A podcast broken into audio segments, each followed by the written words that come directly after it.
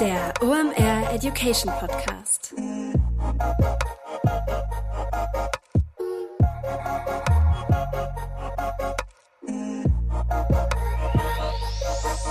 Es ist wieder Montag, Zeit für eine neue Folge OMR Education. Wir sind zurück aus der Sommerpause. Mein Name ist Rolf Herrmann. Ich bin der Chefredakteur der OMR Reports und freue mich wieder richtig, dass wir mit dem Podcast hier am Start sind. Wir starten richtig bunt, denn heute geht es um das Thema Branding im Marketing. Wir haben also einen Designschwerpunkt heute. Zu Gast ist Andreas Böckamp von Radiant. Worüber wir reden, das verrate ich euch gleich. Kurze Unterbrechung für unseren heutigen Partner, die Clark-App. Sind wir mal ehrlich. Bei Versicherungen verliert man schnell den Überblick. Welche Versicherung habe ich überhaupt? Wie lange läuft was genau? Gibt's da nicht was günstigeres? Es ist ein Dschungel da draußen. Mit Clark hast du jetzt alle deine Versicherungen digital auf deinem Handy immer dabei. Ohne nervigen Papierkram und mit dem besten Überblick. Und das Beste daran, Clark ist grundsätzlich kostenlos. Also Leute, ladet euch die App runter und probiert es einfach mal aus. Für alle HörerInnen von OMR Education ist auch noch ein Gutscheincode drin. Wenn ihr die App runterladet oder euch bei clark.de registriert, gebt unbedingt den Code EDUCATION an. Denn dann bekommt ihr, sobald ihr die erste bestehende Versicherung eintragt, einen 15 Euro Amazon-Gutschein. Mit der zweiten bestehenden Versicherung ist sogar ein 30 Euro Amazon-Gutschein drin. Keine Sorge, ihr müsst auch keine neuen Versicherungen abschließen. Es reicht einfach, eure bestehenden Versicherungen dort hochzuladen. Alle weiteren Infos dazu gibt's in den Show Notes.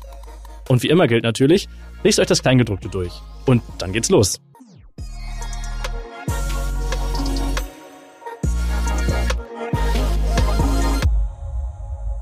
Branding im Marketing, Corporate Design, UX Design, das sind alles Dinge, die eine große Rolle spielen im Marketing, aber man geht da eigentlich mal so ein bisschen drüber weg und vor allem vergisst man eigentlich, wie wichtig das ist. Wenn ich jetzt mal Brands nenne, wie Nike, wie Audi oder wie Coca-Cola. Was hast du im Kopf? Genau, du hast eine Schrift im Kopf, du hast ein Logo im Kopf, du hast Farben im Kopf.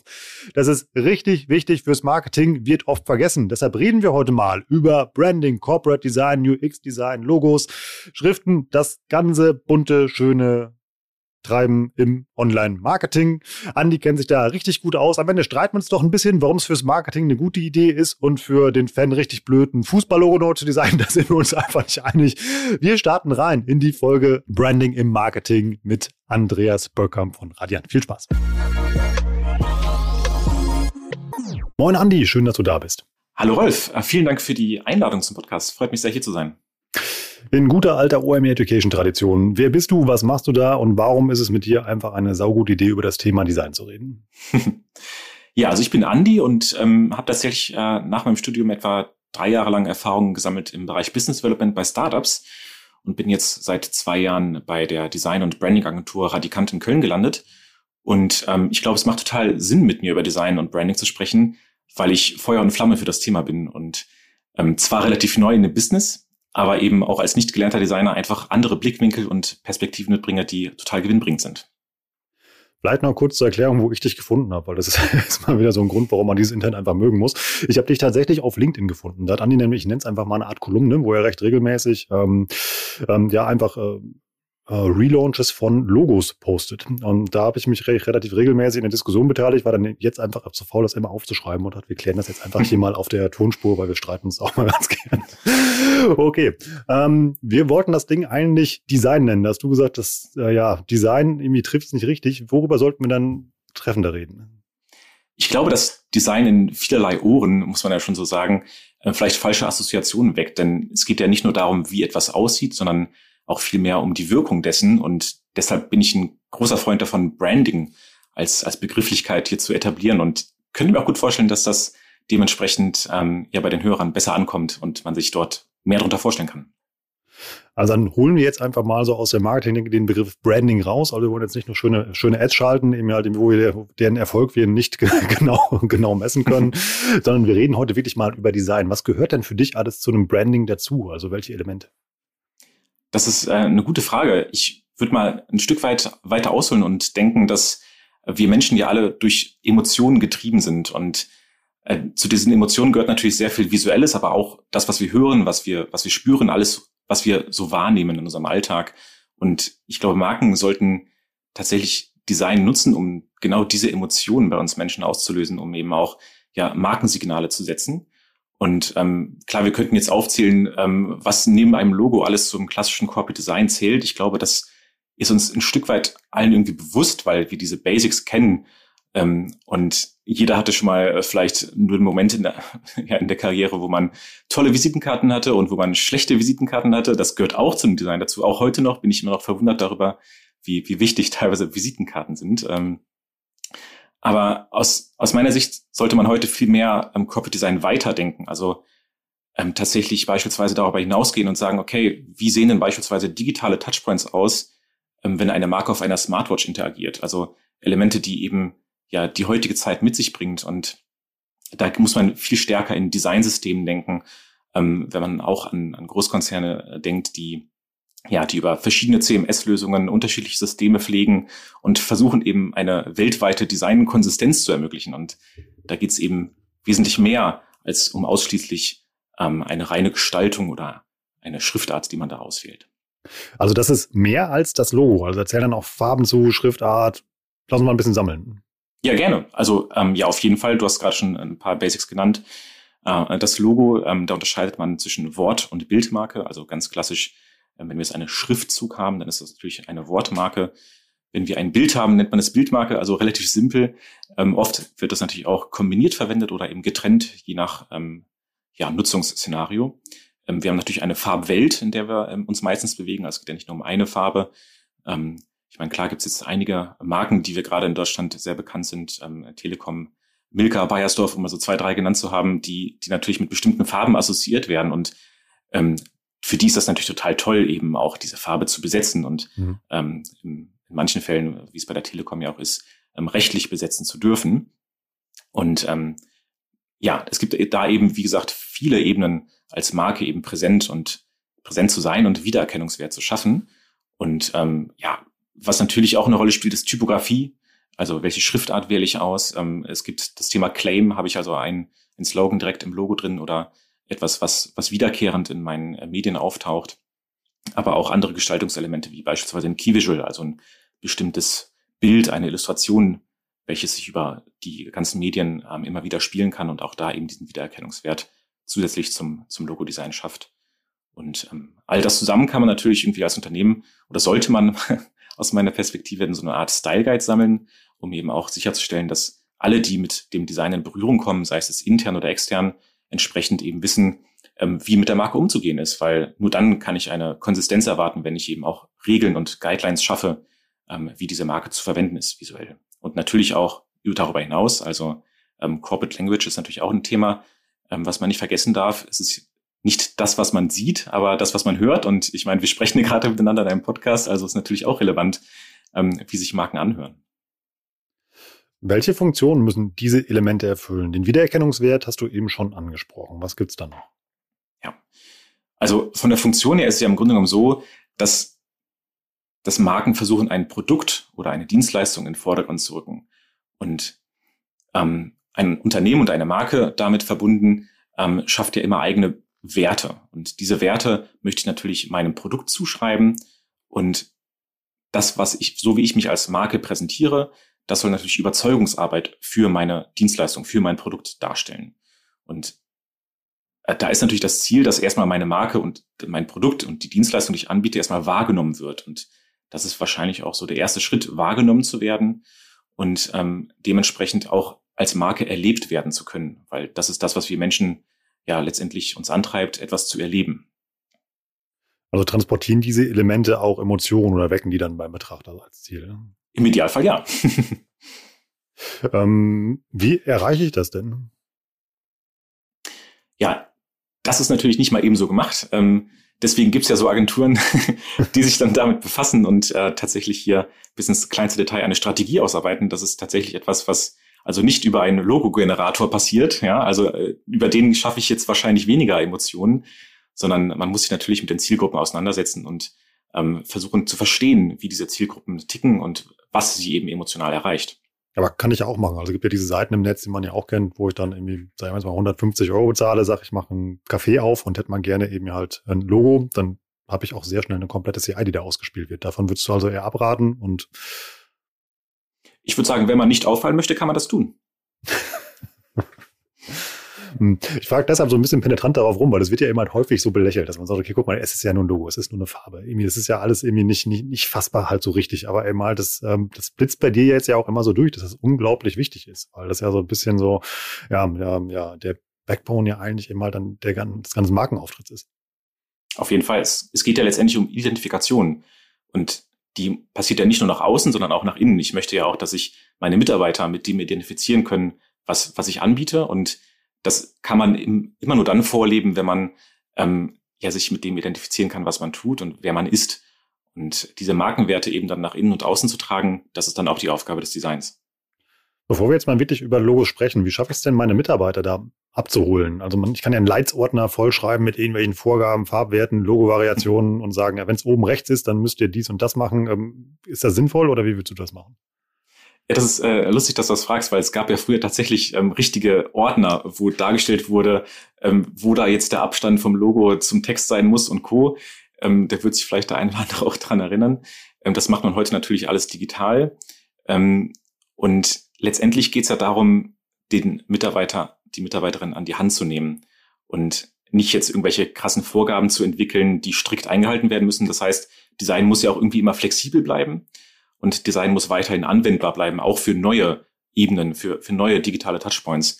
Und ähm, das schafft man, indem man ähm, ja seine Mitarbeitenden mitnimmt. Und ähm, sprich, ähnlich wie bei anderen Themen auch, sollte man immer ähm, ja eine sehr, sehr starke kommunikative Ebene einbauen.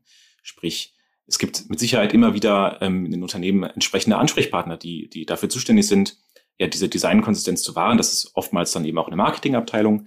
Ähm, je nach Größe eines Unternehmens ähm, gibt es aber noch spezifischere Positionen.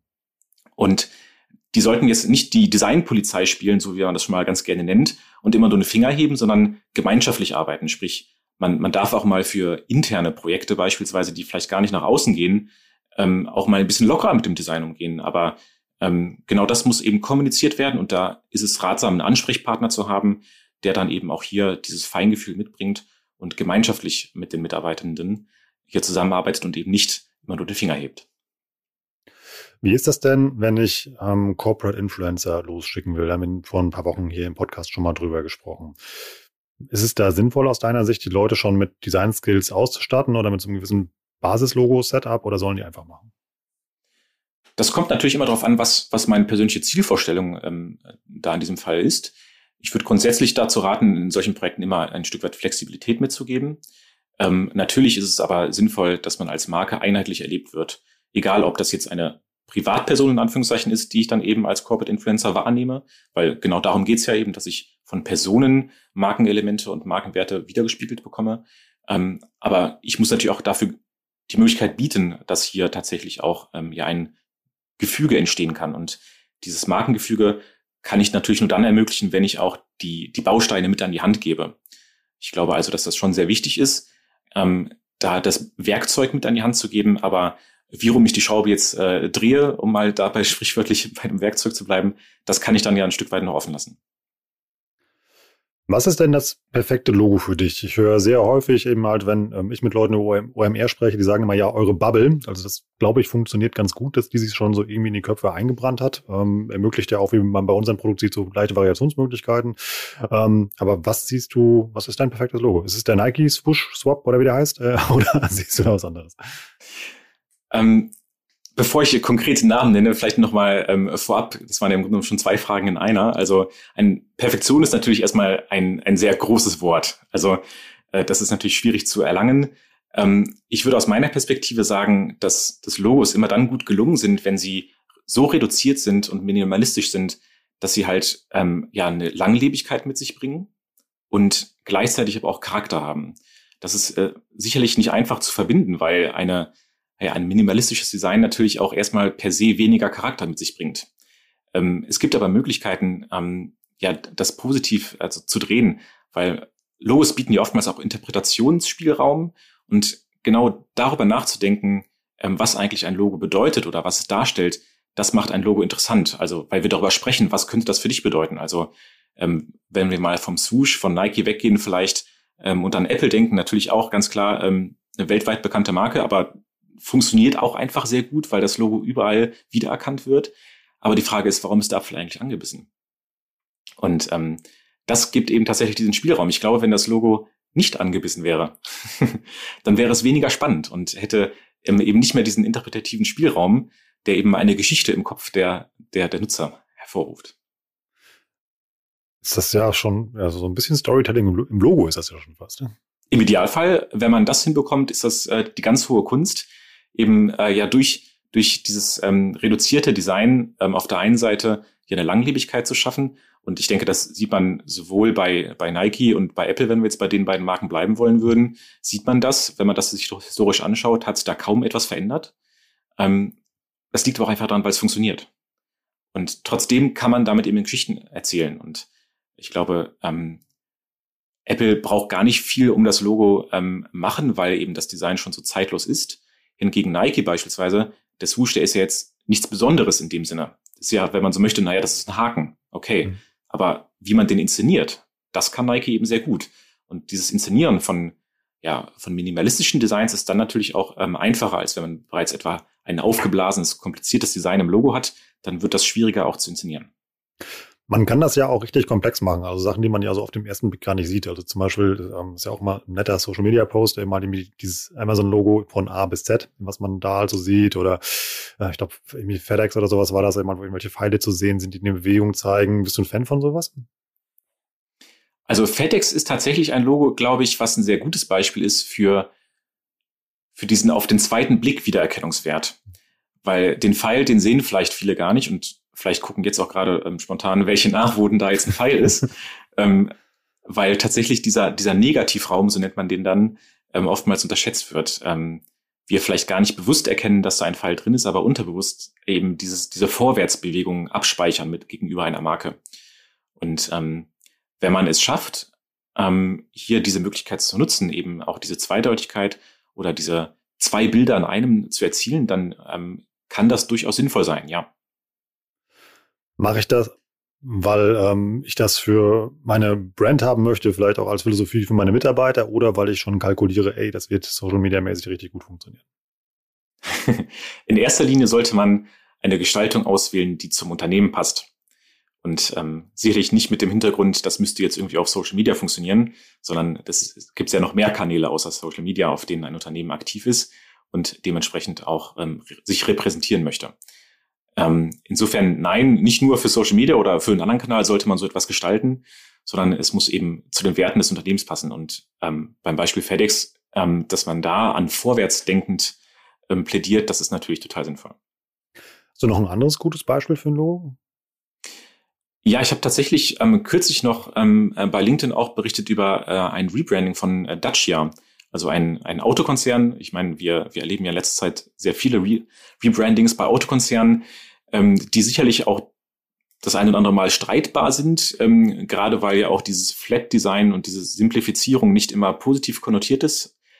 Ähm, aber ich glaube, dass Dacia hier tatsächlich etwas sehr, sehr Gutes gelungen ist. Und ähm, ja, vielleicht mal als Background, ist ein rumänischer Autohersteller, der jetzt äh, eine, eine komplette Neupositionierung gewagt hat. Also vielleicht hat der eine oder andere auch ein Logo im Kopf, wie bei vielen früheren ähm, Logos von Autoherstellern, also ein ja, chromfarbenes Symbol, ähm, was vielleicht irgendwie aussieht wie so eine Art Flaschenöffner, also ähm, gar nicht so sehr praktisch für einen Autohersteller. Mhm. Ähm, historisch betrachtet kommt, äh, wenn ich da das richtig gelesen habe, das tatsächlich daher, dass, dass es ein Schild darstellen soll, also ein, eine Abwehrhaltung im Grunde genommen auch schon, was vielleicht auch nicht unbedingt das positivste Merkmal darstellt. Mhm. Und ähm, Dacia hat sich da jetzt komplett neu positioniert und ähm, hat ein futuristisches Logo etabliert, welches im Grunde genommen die beiden Buchstaben D und C in gespiegelter Form direkt nebeneinander legt. Mir ist klar, dass das jetzt irgendwie schwierig ist zu beschreiben, so dass man das direkt vor hat. ja, ähm, kann ich nur empfehlen, sich das mal anzuschauen, weil die, die Anwendung dessen ähm, auf den Autos selbst ähm, wirkt einfach extrem futuristisch und ansprechend und wagt vor allem auch einen Schritt in, ein, in andere Zielgruppen, denn Dacia war sonst ja irgendwie immer meiner Wahrnehmung nach eher ein sehr günstiger Autoanbieter. Ähm, und ich glaube, dass man damit auch in neue Zielgruppen hineinstoßen kann mit, mit dieser, der Darstellung ähm, dieser neuen Markenwerte. Du hast gerade schon mal das Stichwort Rebranding fallen lassen. Warum mache ich sowas? Puh, da kann es letztendlich sehr, sehr viele Gründe für geben, ähm, warum man ein, ein Rebranding anstrebt. Und natürlich gibt es auch bei diesem Prozess dann an sich sehr viel zu beachten. Ähm, Im Grunde genommen gibt es ja so, ich nenne es jetzt mal klassische Gründe, weshalb man darüber nachdenken sollte, ein, ein Rebranding anzustreben. Das kann zum Beispiel einfach eine veraltete Außendarstellung sein. Ähm, sprich, wir kennen das alle, dass man vielleicht eine Marke ähm, vor den Kopf schaut und sie alt aussieht, aber nach äh, sie modern kommuniziert. Also man möchte natürlich nicht behaupten, zeitgemäß zu arbeiten, aber eben nicht so auszusehen. Das passt halt nicht. Also da gibt's dann eine Diskrepanz und ähm, da ist dann in der Regel sinnvoll, eben mit einer evolutionären Weiterentwicklung ähm, das Ganze auf ja, moderne Füße zu stellen, wenn man so sagen möchte. Aber da gibt's wie gesagt, ähm, unzählige Gründe und ähm, ein interessantes Beispiel, ich glaube, das ist mit, mit konkreten Beispielen immer ein bisschen besser nachzuvollziehen, ist da ähm, Merck, ein Unternehmen, was, was im Grunde genommen sehr, sehr oft benannt wird, wenn es um äh, Rebrandings geht, weil, weil die sich sehr auffällig verändert haben.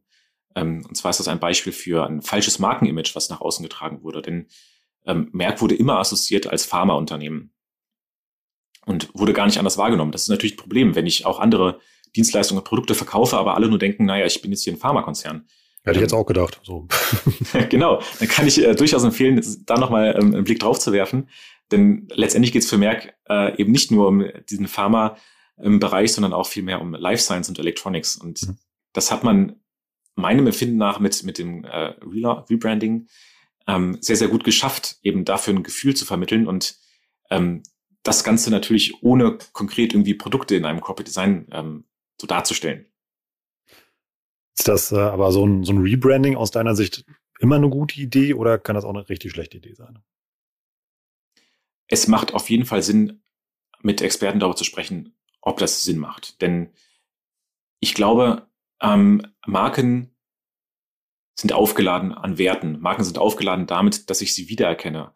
Ähm, viele Menschen, die mit einer Marke konfrontiert werden, die sich dann eben einem Rebranding unterzieht, fühlen sich vielleicht im ersten Moment auch abgeschreckt davon wir sind tatsächlich auch Gewohnheitstiere. Und wenn sich etwas verändert, ist das für uns erstmal ja eine Änderung. Und mhm. das ist in der Regel tatsächlich auch erstmal negativ konnotiert. Deswegen ist das nichts, was per se irgendwie ein Allheilsbringer ist, sondern man muss sich strategisch Gedanken dazu machen, warum brauche ich ein Rebranding und was möchte ich damit erreichen. Und ähm, da ist im Grunde der wichtigste Part dabei, sich eben strategisch Gedanken zu machen und sich da vielleicht auch schon einen Partner in die Hand zu nehmen. Und wenn das Ergebnis ist, dass man vielleicht gar nichts am Logo verändern muss, sondern vielleicht eher an der Kommunikation oder ähnliches, dann ist damit dem ja auch schon geholfen, weil es ja dann darum geht, eben herauszufinden, wo, wo drin liegt eigentlich unser Problem. Aber es kann ja auch durchaus ein Risiko darstellen. Das ist jetzt nicht unbedingt ein Logo-Beispiel, was mir dazu einfällt, eben mal dieses, äh, dieses äh, Reiter wird zu Twix, irgendwie war dieser Slogan, Reiter wird zu Twix, sonst ändert sich nichts. Ähm, das äh, war ja auch, dass ein sehr vertrautes Produkt äh, sich ja dann komplett geändert hat. Das gleiche wird ja auch auf ein Logo zu treffen. Wenn du sagst, okay, du machst ein richtig krasses Rebranding, das dann, du hast eben auch von Vertrautheit, Emotionen und sowas gesprochen, dass es ja vielleicht meine Bestandskunden durchaus dann abschrecken könnte. Mhm. Ähm, setzt man dann darauf, neue Zielgruppen anzulocken und denkt ja, die Bestandskunden werden sich dran gewöhnen oder was steckt so dahinter? Ähm, Im Grunde genommen hast du schon sehr, sehr wichtige Überlegungen genannt. Also natürlich muss man darauf schauen, wer sind meine Bestandskunden und ähm, welche Bedürfnisse haben die. Und ähm, es muss nicht immer ähm, ein Ziel sein, neue Zielgruppen zu erreichen. Denn ähm, letztendlich möchte ich natürlich auch meine Bestandskunden in erster Linie zufrieden machen. Und deswegen ähm, habe ich vorhin auch so auf Strategiephase rumgeritten, weil man aus meiner Perspektive und aus meinen Erfahrungswerten da eben manchmal das unterschätzt, wie sehr man sich dazu Gedanken machen sollte, inwiefern denn eine Markenveränderung, eine visuelle Markenveränderung ähm, mich überhaupt weiterbringt. Und ähm, deswegen ist es immer ähm, total sinnvoll, darüber nachzudenken, was sind meine aktuellen Herausforderungen und Problemstellungen und wie kann ich diese dann angehen.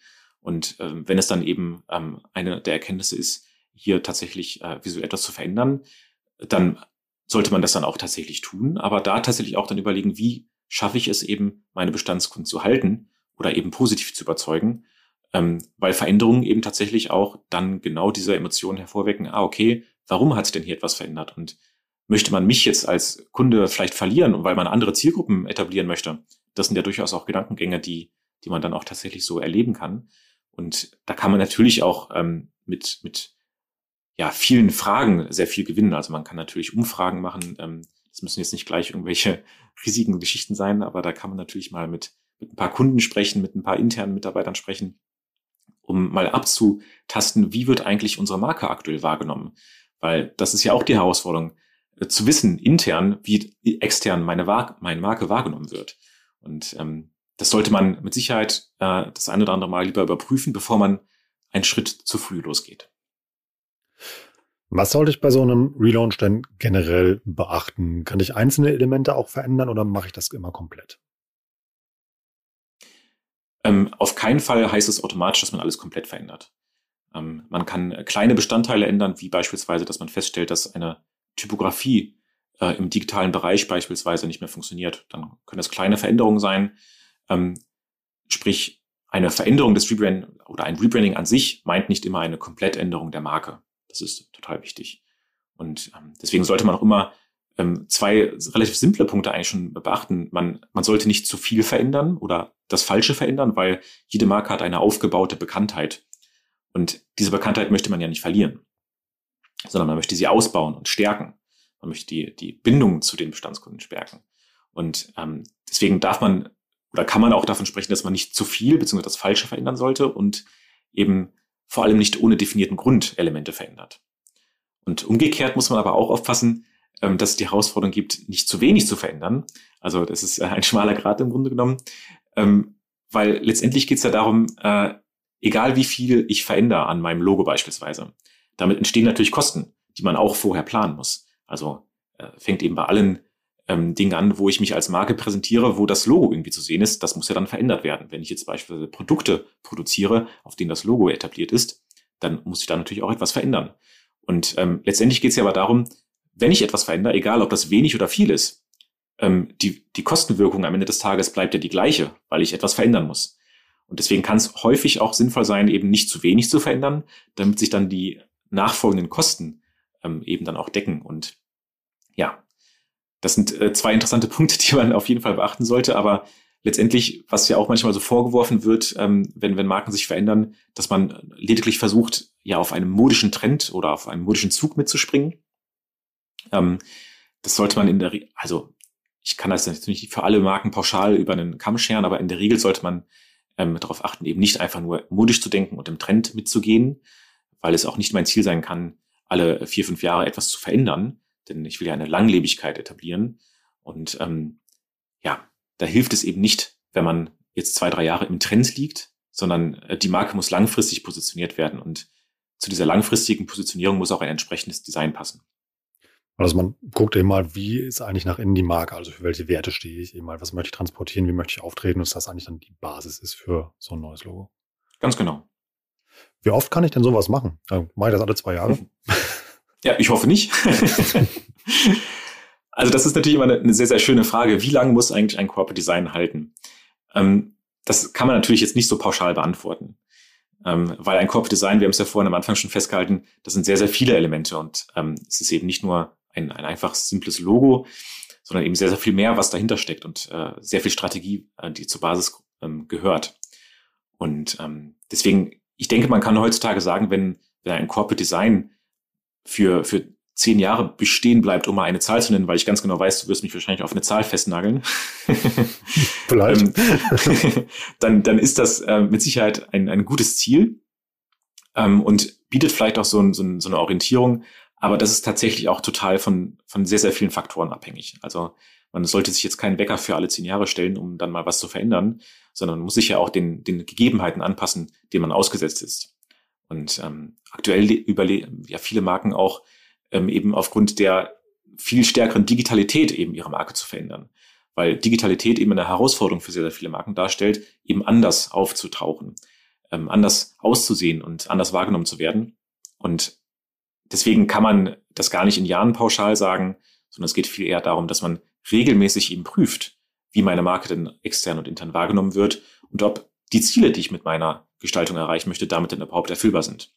Und ich glaube, wenn man das sich äh, vergegenwärtigt und das eben äh, ja regelmäßig auf den Prüfstein stellt, weil ähm, manchmal ist es ja auch gar nicht so einfach, sich selbst zu überprüfen und zu hinterfragen. Aber genau das ist es eben, was, was hier sehr, sehr wichtig ist. Kurze Unterbrechung, danach geht's weiter. SEO Consultants und SEO Analysten mal aufgepasst. Ich habe hier zwei richtig gute Stellen für euch, wenn ihr den Job wechseln oder in den Job starten wollt. Dann heuert einfach bei Planeo an. Planeo, das wisst ihr, das sind unsere Freunde aus Berlin, die internationale Search, Performance und Con Content Marketing Agentur. Mit denen haben wir schon, wir arbeiten wie divers bei OMR zusammen. Erstmal beraten die uns selber. Außerdem machen wir Deep Dives mit denen, schreiben Reports und machen ganz viele Sachen. Nicht nur, weil die einfach unglaublich nett sind. Und zwar, das trifft auf das ganze Team zu, nicht nur auf die drei Gründer Martin, Matthäus und Maggie, sondern einfach, weil die es richtig drauf haben. Die haben also wirklich das OMR-Siegel Prädikat wertvoll. Und ja, wenn du auch zu diesem richtig guten Team gehören willst, dann heuer da einfach mal an. Das macht richtig Spaß da, das kann ich aus eigener Erfahrung sagen. Ich habe da mal so ein Tagespraktikum gemacht, weil ich meinen Zug verpasst hatte und es ist einfach ein richtig tolles Arbeitsklima. Die denken richtig an ihre Leute, die haben vor allem auch immer Eis im Kühlschrank, was mich unbedingt abholt. Also check mal die Stellen, die sind in den ähm, Show Notes und dann bewirb dich einfach bei Claneo. Die brauchen dringend Verstärkung und vielleicht bist du die Lösung dafür.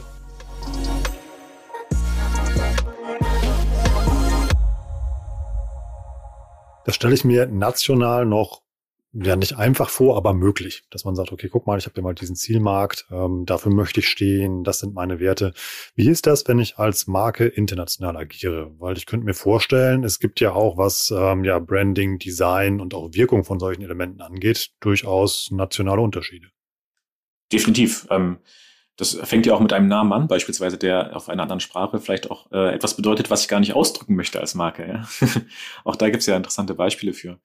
Ähm, letztendlich kann man relativ pauschal sagen, je internationaler eine Marke ist, desto umfangreicher ist ein Rebranding oder Branding-Prozess an sich, weil man natürlich viel mehr Stakeholder integrieren muss, ähm, viel mehr unterschiedliche Zielgruppen auch tatsächlich ähm, in der Regel mit an den Tag legt. Und ähm, ja, im Grunde genommen ist es einfach total wichtig, an alle Stakeholder zu denken und alle mitzunehmen. Heißt, ähm, man sollte alle Beteiligten auch dann tatsächlich mitnehmen und nicht jetzt nur, weil Deutschland vielleicht der Markt ist, wo ich zu Hause bin, äh, nur hier mit den ähm, Mitarbeitern und mit den Kunden sprechen, sondern das dann tatsächlich auch international angehen. Und dann wird natürlich so ein Prozess komplexer und dadurch auch in, in der Entstehung natürlich auch länger. Ähm, das, dessen muss man sich klar sein, aber nichtsdestotrotz ist das natürlich machbar. Was meinst du mit länger? Also wie? Mhm. Ähm, man kann es ja relativ äh, simpel runterbrechen, wenn man jetzt ähm, unterschiedliche Zielgruppen hat, wenn man sehr, sehr viele ähm, beispielsweise Markenagenturen hat, die einen begleiten, unterschiedliche Werbeagenturen hat, die in den unterschiedlichen Märkten aktiv sind. Das sind ja alles Stakeholder, die einen begleiten können bei dem äh, Rebranding-Prozess. Und wenn ich, je mehr Stühle ich zu vergeben habe bei diesem Prozess, ähm, desto mehr wird sich ausgetauscht und desto länger kann ein Prozess dauern. Damit äh, meine ich jetzt gar nicht irgendwie, dass er sich multipliziert, sondern einfach, dass man sich darüber im Klaren sein muss, dass ein Rebranding-Prozess eben nicht mal ebenso gemacht wird, sondern dass man sich dafür Zeit nehmen sollte. Und da kann man sich dann ja auch bekannte Marken anschauen. Wenn man da mal so ein bisschen recherchiert, wird man feststellen, dass internationale Marken durchaus auch ähm, mehr als ein Jahr an einem Prozess des Rebrandings feilen. Und wenn man dann aber sich wiederum überlegt, dass das, was dann dort bestimmt wird, auch für viele, viele Jahre dann halten soll, dann ist es das ja auch durchaus wert. Aber ein Jahr ist ja noch recht überschaubar. Ich hatte jetzt, äh, so Hintergrund der Frage war so ein bisschen, wenn du sagst, ja, man sollte nicht auf so einen modischen Trend aufpacken, dann suche ich mir zum Beispiel eine Schriftart aus, die jetzt eben halt richtig angesagt ist oder halt eine, eine, Farbe. Im Moment ist ja gerne alles Türkis, was man halt so sieht. Ja, und dann schraube ich halt daran rum, schmeiße es auf den Markt und zwei Jahre später ist dann Türkis auf einmal nicht mehr angesagt, sondern alles ist rot. Ähm, dann kann ich ja wieder von vorne anfangen. Ja, also ähm, ist, ich wollte damit ausdrücken, ein Jahr ist durchaus realistisch und es gibt aber auch Prozesse, die äh, dauern mehrere Jahre. Das kommt eben tatsächlich dann auch auf das auf die Unternehmensform an. Also haben wir ähm, ja eine Unternehmensform, wo wir sehr, sehr viele Gesellschafter haben, die alle mitsprechen wollen. Ähm, dann wird es natürlich auch schwieriger, weil je mehr Menschen eben dann auch in der Entscheidung integriert sind, desto mehr Meinungen muss man dann auch ähm, berücksichtigen. Und ähm, du hast das Thema Farben angesprochen. Da sollte man natürlich grundsätzlich eben eine Farbwelt darstellen, die es dann eben auch ermöglicht, dass man als Marke langfristig damit arbeiten kann und ähm, ja, nicht nur eben einen kurzfristigen ähm, modischen Trend damit abfrühstücken kann. Du hast eben angesprochen, dass man auch ähm, sehr viel falsch machen kann, wenn man zum Beispiel international unterwegs ist. Wie kann ich denn solche Fehlerquellen ausschließen? Zum Beispiel, dass mein Markenname in einem anderen Land was ganz anderes bedeutet. Auch da kann ich sagen, ähm, die Phase, bevor sozusagen ähm, über Kreation nachgedacht wird, über neue Namen nachgedacht wird, ähm, ist tatsächlich entscheidend. Und im Grunde genommen ist es auch die Kommunikation insgesamt. Also das Prüfen ähm, von Themen, die mir wichtig sind. Und dazu kann es natürlich dann eben auch gehören, ähm, wie sind äh, bestimmte Markennamen assoziiert in anderen Kulturen und Sprachkreisen. Das ist enorm wichtig. Und die Kommunikation insgesamt äh, will ich da nochmal hervorheben, weil man, man spricht ja auch gerne von so einer Art äh, Change-Kommunikation, die unabdingbar ist. Und ähm, ich glaube, es ist extrem wichtig, deswegen will ich das nochmal betonen, dass man alle Stakeholder mitnimmt. Und das kann man nur, wenn man ganz offen gegenüber seinen Mitarbeitenden kommuniziert und allen Beteiligten. Und damit meine ich auch, dass man eben eine kommunikative Begleitung ähm, für eine Veränderung von Design integriert. Das heißt, es hilft niemandem, wenn ich dann mal eben so feststelle, ach ja, oh, ähm, die Geschäftsleitung, die präsentiert morgen ein neues Design, das habe ich ja gar nicht mitbekommen. Sondern ähm, damit wird man direkt vor Probleme konfrontiert, die man gar nicht haben möchte. Wenn man aber andersherum alle Beteiligten mitnimmt und ähm, die Möglichkeit gibt, auch sich daran zu beteiligen, dann ist das auch automatisch etwas, was für eine wesentlich stärkere Identifikation führt. Und wenn, wenn ich das nach innen leben kann, dann wird das nach außen ähm, automatisch mitgelebt. Also dass das gerne so mit Leben gefüllt wird. Ich stelle für mich heute mal einen gleichen Phrasenschwein hier auf. genau, mit Leben gefüllt ähm, heißt natürlich, alle mitzunehmen und in den Entscheidungsprozess zu begleiten und aber umgekehrt ähm, auch zu begründen, weshalb man denn für sich für bestimmte Schritte entschieden hat. Also wenn man sich jetzt dazu entscheidet, das Logo zu verändern, dann hat man ja seine Gründe dafür in der Regel. Und wenn man die dann eben auch kommuniziert und darüber spricht, dann ist das sehr, sehr viel wert. Man, es gibt da so eine Faustregel, die besagt eigentlich, dass man in der ähm, begleitenden Kommunikation für ein Rebranding ähm, nur zu zehn Prozent mit dem neuen Erscheinungsbild auseinandersetzt, aber mit neun, zu 90 Prozent mit den Inhalten, die zu dieser äh, Veränderung geführt haben. Also über die Gründe spricht, was sind meine neuen Ziele, warum habe ich mich dazu entschieden, hier eine Veränderung herbeizuführen. Und das, das unterstreicht nochmal die Wichtigkeit von Kommunikation innerhalb eines Rebranding-Prozesses. Wahnsinn, vor allem auch, wie schwer dann dieser Prozess ja auch ist. Also ich stelle mir das so ganz naiv vor, so auf der, wir wechseln jetzt einfach mal die Farbe, also beziehungsweise bis vor unserem Gespräch habe ich das gedacht, aber das ist ja richtig komplex, was dahinter steckt. Hm, was kann man denn dabei noch so falsch machen? Also du hast ja eben gesagt, quasi, ich, ich kipp's von oben rein und sage mal, wie ich jetzt eben gerade gesagt habe, wir ändern einfach mal die Farbe und nehmen halt meine Mitarbeiter nicht mit. Was kann ich noch so richtig falsch machen? Genau, also wir haben Kommunikation haben wir, glaube ich, ähm, ausführlich angesprochen. Ähm, was auch ein, ein Thema ist, was häufig am Anfang eben strategisch nicht mitbedacht wird, ist, ähm, dass die Umsetzung einer Veränderung extrem umfangreich sein kann. Das heißt also, ähm, wenn wir jetzt bei Farbe oder Logo bleiben und äh, wir haben mehrere Gebäude beispielsweise, wo wir unser Logo platziert haben, wir haben ganz viele Produkte und Dienstleistungen. Also die Umsetzung einer Veränderung ist ähm, sehr umfangreich. Das ähm, sind natürlich auch die Medientemplates, die wir dann alle nutzen in einem Unternehmen, die geupdatet werden müssen. Und ähm, auf jedem Touchpoint, sei es eben offline oder online, muss eine Veränderung herbeigeführt werden. Und das ist zum einen natürlich ein Kostenfaktor, den man mit bedenken muss, bereits ganz am Anfang. Ähm, und zum anderen natürlich auch ein Zeitfaktor. Ähm, in der Regel habe ich natürlich ein Interesse, dass, dass der Prozess irgendwann vollendet ist und ich habe ja auch ein, ein intrinsisches Interesse, ähm, diesen Prozess zu begleiten und zu beenden, weil ich ja auch Bock habe auf was Neues. Ich, also so nehme ich das zumindest mit unseren Kunden immer wahr, dass da auch ein sehr, sehr großer Wille da ist und man sich darauf freut. Ähm, deswegen ist es umso wichtiger, bereits vorher sich darüber Gedanken gemacht zu haben, was muss ich denn, wenn wir dann ein neues Corporate Design haben, alles verändern? Und möchte ich das alles sofort haben oder möchte ich vielleicht einen, einen Soft Launch haben? Das spricht man auch ganz gerne von, wenn es eben darum geht, gar nicht so jetzt diesen einen Big Bang Moment zu haben, wo sich alles verändert, sondern das Ganze eben Schritt bei Schritt zu tun. Das bietet sich natürlich immer dann besonders gut an, wenn man eine evolutionäre Veränderung vollzogen hat, also eine Weiterentwicklung. Ähm, hingegen bei einer Revolution, wo man also sehr, sehr viel verändert hat und ganz anders wahrgenommen wird, ist es vielleicht auch sinnvoller, das Ganze dann in diesen Big Bang zu packen. Aber das ist eben von, von der Planung und von der Strategie her tatsächlich sehr, sehr wichtig, das vorher festzulegen. Macht es auch Sinn, wenn man ähm, den Aufwand einschätzen kann, dann kann man auch ein Preisschild dran kleben, dass man ähm, irgendwie den Wert ermitteln kann, ob die Maßnahme eines Rebrandings den Mehrwert übersteigt? Ähm, das ist tatsächlich eine Frage, die man sich immer stellt. Welchen Mehrwert bringt es denn eigentlich und wie kann ich das messen? Ähm, ich glaube, wir können sehr, sehr gut feststellen, dass es schwierig ist, ähm, genau diesen Mehrwert zu messen, weil ich ja im Vorhinein auch nur abschätzen kann, welche Veränderungen eine neue Gestaltung für die Marke mit sich bringt. Ähm, ich kann natürlich dann immer ähm, ja mir die Zukunft ausmalen, aber wie sie dann kommt, das ist dann natürlich dann noch ein bisschen schwieriger zu planen. Umgekehrt würde ich aber sagen, dass Marken ähm, eine eine Bindung zu, zu den ähm, und also nicht nur die Bindung, sondern auch die Emotionen zu ihren Kunden eben damit pflegen. Und äh, wir alle wissen, dass es im Leben immer darum geht, eine gute Pflege zu vollziehen. Und das trifft auch auf Marken. Also eine Markenpflege ist elementar, weil, weil ich natürlich auch ein Interesse daran habe, dass ich die Marken, mit denen ich Kontakt habe, sich weiterentwickeln oder zumindest mitentwickeln oder wenn nicht sogar eben äh, mir die Zukunft aufzeigen als Nutzer. Und jetzt habe ich gerade bei der Beantwortung der Frage so ein Stück weit den Faden verloren, aber du hast, glaube ich, nachgefragt, ähm, wie ich das im Vorhinein messen kann. Klar kann man ähm, immer abschätzen, ähm, ja, wie viel Medien muss ich denn verändern? Und so ein klassisches Beispiel. Und dann ähm, wird die entsprechende umsetzende Agentur auch eine Abschätzung dafür geben können, okay, wenn wir hier jetzt das Corporate Design verändern und wir dann eben alle Medien anpassen, dann wird das Pi mal Daumen ungefähr ähm, folgende Summe hervorrufen. Das ist natürlich etwas, das ist machbar. Ähm, aber wir haben auch ganz klar die Erfahrung gesammelt, dass man auf diesem Weg des Prozesses dann noch sehr, sehr viele neue Steine entdeckt, die man umdreht, wo man feststellt, ah ja, hier müssen wir auch noch ran. Und deswegen ist eben tatsächlich diese Phase vor der Umsetzung, also wo man alles mal zusammenschmeißt. Wo tauchen wir eigentlich als Marke auf? Wo sind unsere Farben integriert? Wo haben wir alles? Wo steht überall unser Logo und unser Name?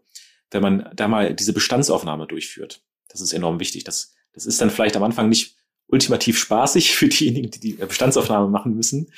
Aber es ist tatsächlich elementar, um auch den Gesamtaufwand für alle Seiten klar zu halten. Ja, was kann ja wirklich weite Kreise ziehen. Das hast du eben ja schon selber gesagt, immer das irgendwie das Logo auf der Unternehmenszentrale, eben halt Visitenkarten, digital, die ganze Geschichte bis hin ja zum Verpackungsdesign. Also wenn ich das Format ändere, kann es sein, dass meine Verpackung gar nicht mehr funktioniert. Mhm. Oder wenn ich die Farben ändere oder sowas, dann ist es ja wirklich komplett neu, was ich dann machen muss. Ja, ganz genau. Gibt es ähm, für dich ein Logo, wo du sagen würdest, ähm, oder eine, ein Corporate Design, das ist so gut, ähm, das sollte man niemals verändern? Ich glaube, äh, Perfektheit und niemals sind dann die beiden Begrifflichkeiten, die, die schwierig sind in diesem Podcast. ja, ich, ich, ich leg mal vor, ähm, wie wär's, wär's mit Tempo? Also das ist so, also dieses blau-weiße, diesen Tempo-Schriftzug, den wir kennen, der ist ja so etabliert, der wird ja sogar, also ähm, die haben es ja geschafft, dass dieser ähm, äh, dieser Produktname ja ein Synonym für das, dieses Taschentuch ja ist und sogar mhm. eben halt, dass ja ähm, es ja Plagiate gibt äh, von Taschentüchern eben halt mit diesem Logo, einfach weil Tempo steht für Qualität. Ja, ich äh, klugscheiße da an der Stelle gerne mal. Das, da gibt es auch einen tatsächlichen Begriff für, der nennt sich nämlich Deonym. Das sind also Marken, dessen ähm, Markennamen etabliert sind für ein bestimmtes Produkt. Mhm. Da gibt's ja noch, äh, noch andere ähm, Hersteller, die das geschafft haben, die natürlich äh, total froh sein können und dürfen, ähm, dass sie das etabliert haben. Ähm, und letztendlich ist es natürlich von, von draußen draufschauend ähm, nie so ganz einfach zu erkennen, welche Herausforderungen hat dann jetzt beispielsweise Tempo in der digitalen Kommunikation. Mhm. Also als, als Beispiel. Ähm, dieses T von Tempo beispielsweise, das ist ja auch schon sehr ein sehr markanter Buchstabe, also eine, eine markante Typografie, die da ausgewählt wurde.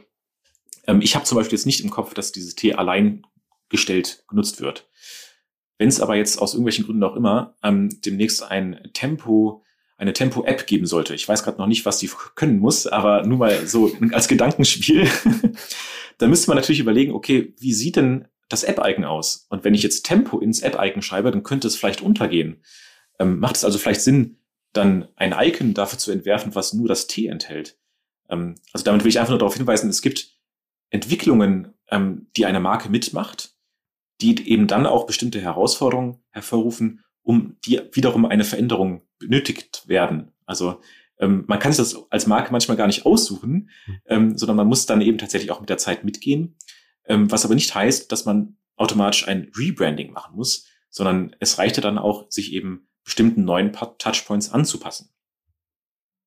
Was du ja eben meinst, also wie ähm, dann das App-Icon, die Smartwatch hattest du angesprochen, also einfach, dass sich die, ähm, ja, die Umgebung, wo meine Marke stattfindet, verändert ähm, und sich das Design darauf anpassen muss. Können wir so zusammenfassen? Das würde ich so unterschreiben.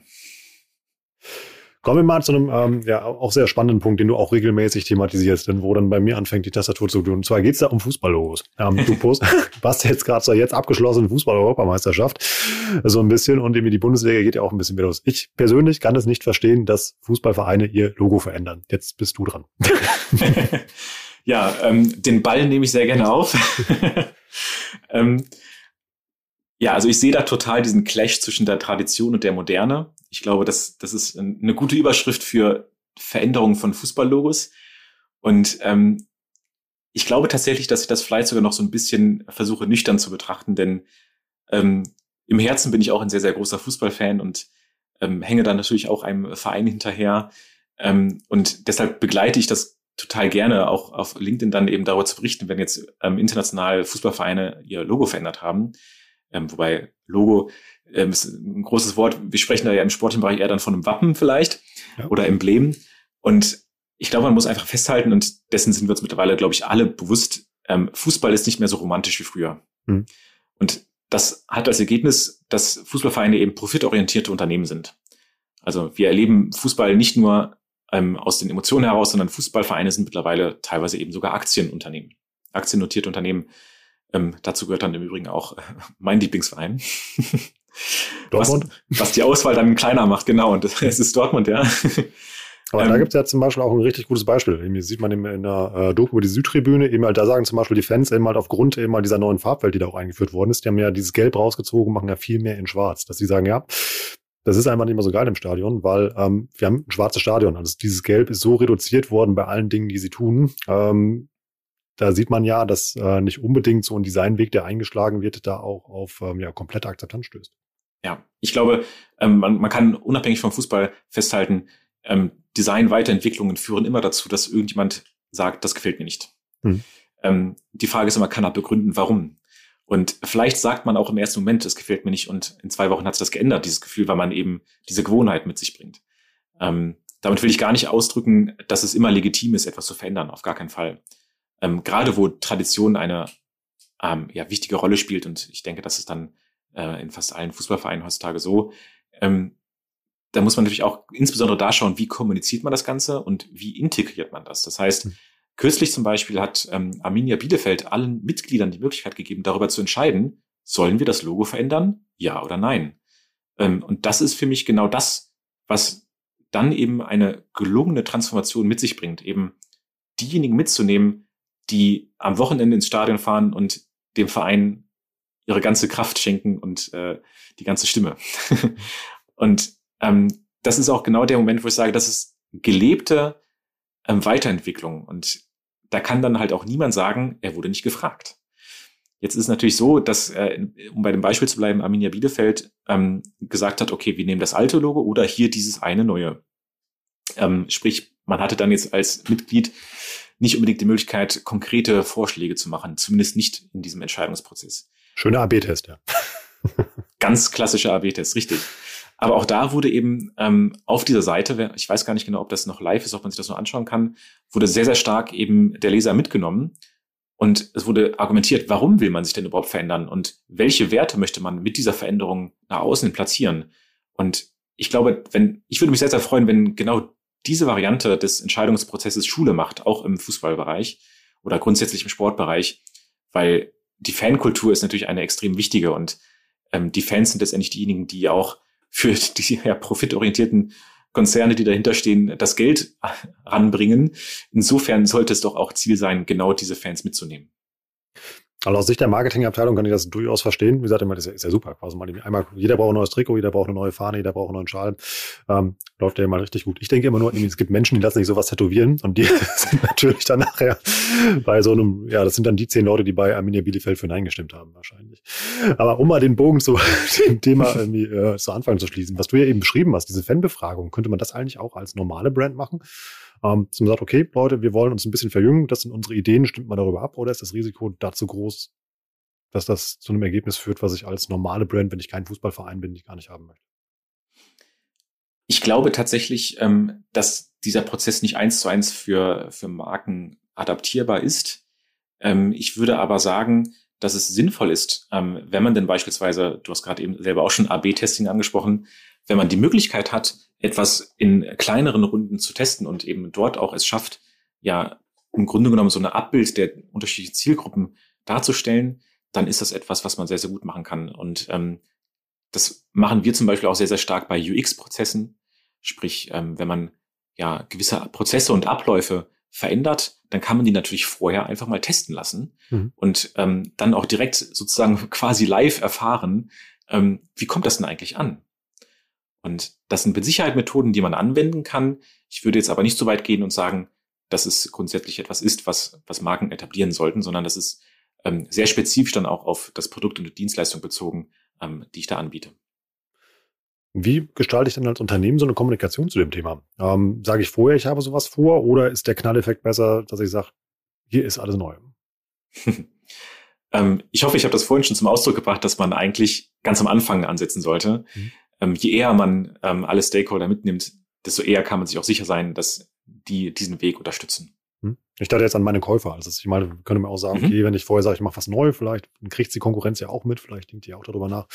So. Da würde ich tatsächlich eher den Weg gehen und sagen, ähm, das ist ein interner Prozess. Und ähm, man, also es gibt natürlich Marken, die das auch vor, im Vorhinein nach außen kommuniziert haben. Ähm, man muss sich eben die Frage stellen, welchen Zweck will ich damit erfüllen? Und wenn es jetzt darum geht, ähm, ja, eine Spannung aufzubauen, dann kann ich das natürlich tun. Aber ich lade mir natürlich auch einen, einen Druck auf den Prozess auf, den ich vielleicht gar nicht haben möchte. Also ich glaube, es hilft dann äh, nicht, wenn über Social Media Kanäle ähm, jeder zweite Kunde meint, ein Beispiel anzubringen, wie man denn auszusehen hat. Ähm, ich glaube, da ist dann besser, wenn man das den Experten überlässt und da eben strategisch was aufbaut. Insofern ähm, würde ich da vorsichtig mit umgehen wollen. Oder um nochmal zu den Fußballvereinen äh, zu kommen, ist ja auch ganz praktisch, wenn man dann aus dem äh, ja, Türkei, also Türkei die Fotos dann sieht vor dem Start der neuen Bundesliga-Saison, bevor die neuen Trikots präsentiert worden sind, dass die da schon auf dem Bazar hängen und man sich da schon mal gucken kann, wie, wie das Design dann in der nächsten Saison aussieht. Andi, das hat richtig Spaß gemacht. Kommen wir zu unserer letzten Kategorie, die wir immer traditionell, äh, traditionell haben, die Results to go. Wenn ich an das Thema Branding denke, was sind da die wichtigsten Punkte? Ich würde sagen, ähm, dass Marken heutzutage einfach digital omnipräsent sind und das Design und das damit verbundene Markenerlebnis einfach so wichtig ist wie nie zuvor. Das ist für mich ein Punkt, der, der sich nach wie vor einfach ähm, etabliert. Und ähm, dann würde ich sagen, dass erfolgreiches Rebranding immer eine Strategie benötigt. Und ähm, es gibt auch so ein schönes Zitat, wo ich es gerade leider nicht parat habe, von wem das stammt, aber man ähm, sagt so gerne, Design sollte ästhetisch gut gemacht und strategisch gut gedacht sein. Also ähm, da kann man sich auch ein bisschen die Zunge mitbrechen, aber äh, soll ausdrücken, dass es eben auf Ebenen, auf unterschiedlichen Ebenen funktionieren muss. Und ähm, Design muss heutzutage sehr, sehr viele Anforderungen erfüllen und einer dieser wichtigsten Anforderungen ist eben Flexibilität, dass ich je nach Kanal unterschiedlich ähm, kommunizieren und aussehen kann und eben damit auch es schaffe, die unterschiedlichen Zielgruppen, die ich ansprechen möchte, auch zu erreichen. Und ähm, als, als letzten wichtigen Punkt würde ich denken, dass eben die Kommunikation, also die Change-Kommunikation unabdingbar ist und man eben nicht vergessen darf, dass es nach innen als auch nach außen geht. Das war richtig spannend. Vielen Dank, Andi. Und ihr da draußen, ihr macht jetzt mal bitte zwei Sachen. Wir packen einmal den Link zu Andis Profil äh, unten in die Shownotes, nämlich folgt ihr mal wirklich auf LinkedIn und guckt euch mal an, was er da regelmäßig postet. Das macht einfach richtig Spaß. Und zum Zweiten, teilt mal gerne mit äh, uns eure Erfahrungen in den bekannten Gruppen auf Facebook, auf LinkedIn oder eben halt auf meinem LinkedIn-Profil einfach mal äh, ja eure Erfahrungen zum Thema Branding. Habt ihr vielleicht selber schon mal so einen Redesign-Prozess äh, hinter euch und was sind da eure Erfahrungen? Oder teilt auch einfach mal eure besten oder schlechtesten Logos, die ihr da draußen so seht. Würde mich echt interessieren. Es macht einfach richtig Spaß, über, ja, darüber so ein bisschen zu philosophieren und zu lästern, auch wenn man von außen nicht immer genau weiß, was dahinter steckt. Aber ja, es ist einfach irgendwie ein sehr schönes Thema. Andi, liebe Grüße nach Köln. Danke für deine Zeit. Ciao. Ich danke dir, lieber Rolf. Vielen Dank. Ich habe viel gelernt. Ich hoffe ja auch echt krass, was in so einem Thema drinsteckt und wie wichtig Design vor allem im Marketing ist und welche Facetten das alles hat. Lasst uns die Diskussion wie immer gerne verlängern auf äh, den Plattformen eurer Wahl. Mich findet ihr meistens bei LinkedIn, das wisst ihr. Und lasst uns da mal ein bisschen streiten. Fußballlogo, Relaunch, ja, nein, gut oder schlechte Idee. Ihr wisst, in welchem Lager ich spiele und mal gucken, was ihr so darüber denkt. Bevor wir aussteigen für heute, noch ein kurzer Hinweis in eigener Sache. Die Academy hat wieder ein neues Modul am Start und zwar zum Thema E-Mail-Marketing und ich habe munkeln hören, die arbeiten auch an einem neuen Kurs zum Thema Instagram-Marketing mit richtig coolen Dozenten. Die Academy, das wisst ihr, das ist das Fernstudium, was wir für euch gebaut haben. Das geht über zehn Wochen, zwei bis drei Wochenstunden investiert ihr da und am Ende geht ihr da als richtig, ja, richtige Cracks aus dieser Disziplin raus, die ihr dann da gelernt habt. Das gibt's zum Thema Facebook Advertising, E-Mail und Insta, habe ich eben schon gesagt. Das gibt's aber auch zum Thema Digital Analytics und auch zu SEO und zu Google Ads. Macht richtig Spaß und ihr geht vor allem mit einem konkreten Arbeitsergebnis daraus, lernt richtig coole Leute halt auch kennen und die Dozenten sind die smartesten Leute, die wir in diesen Disziplinen kennen. Mit dem Gutscheincode Academy10 bekommt ihr auch noch 10% auf eurem Platz im digitalen Hörsaal und das Ganze findet ihr unter omr.com slash academy und das macht einfach nur richtig viel Spaß. Spaß macht es auch, eure Rezensionen zu lesen, die ihr bei Apple Podcasts für uns da lasst. Und die Sterne hört da bitte nicht mit auf. Wir freuen uns über jede einzelne. Und das ist eine Riesenmotivation, nicht nur für mich, sondern auch fürs ganze Team. Nächste Woche wird's richtig cool. Da reden wir hier über Tools. Das ist immer so der, der kleine, die kleine Preview für die Hartgesottenen, die bis zum Ende dranbleiben. Ich sag danke fürs Zuhören. Tschüss aus Hamburg. Ciao, ciao.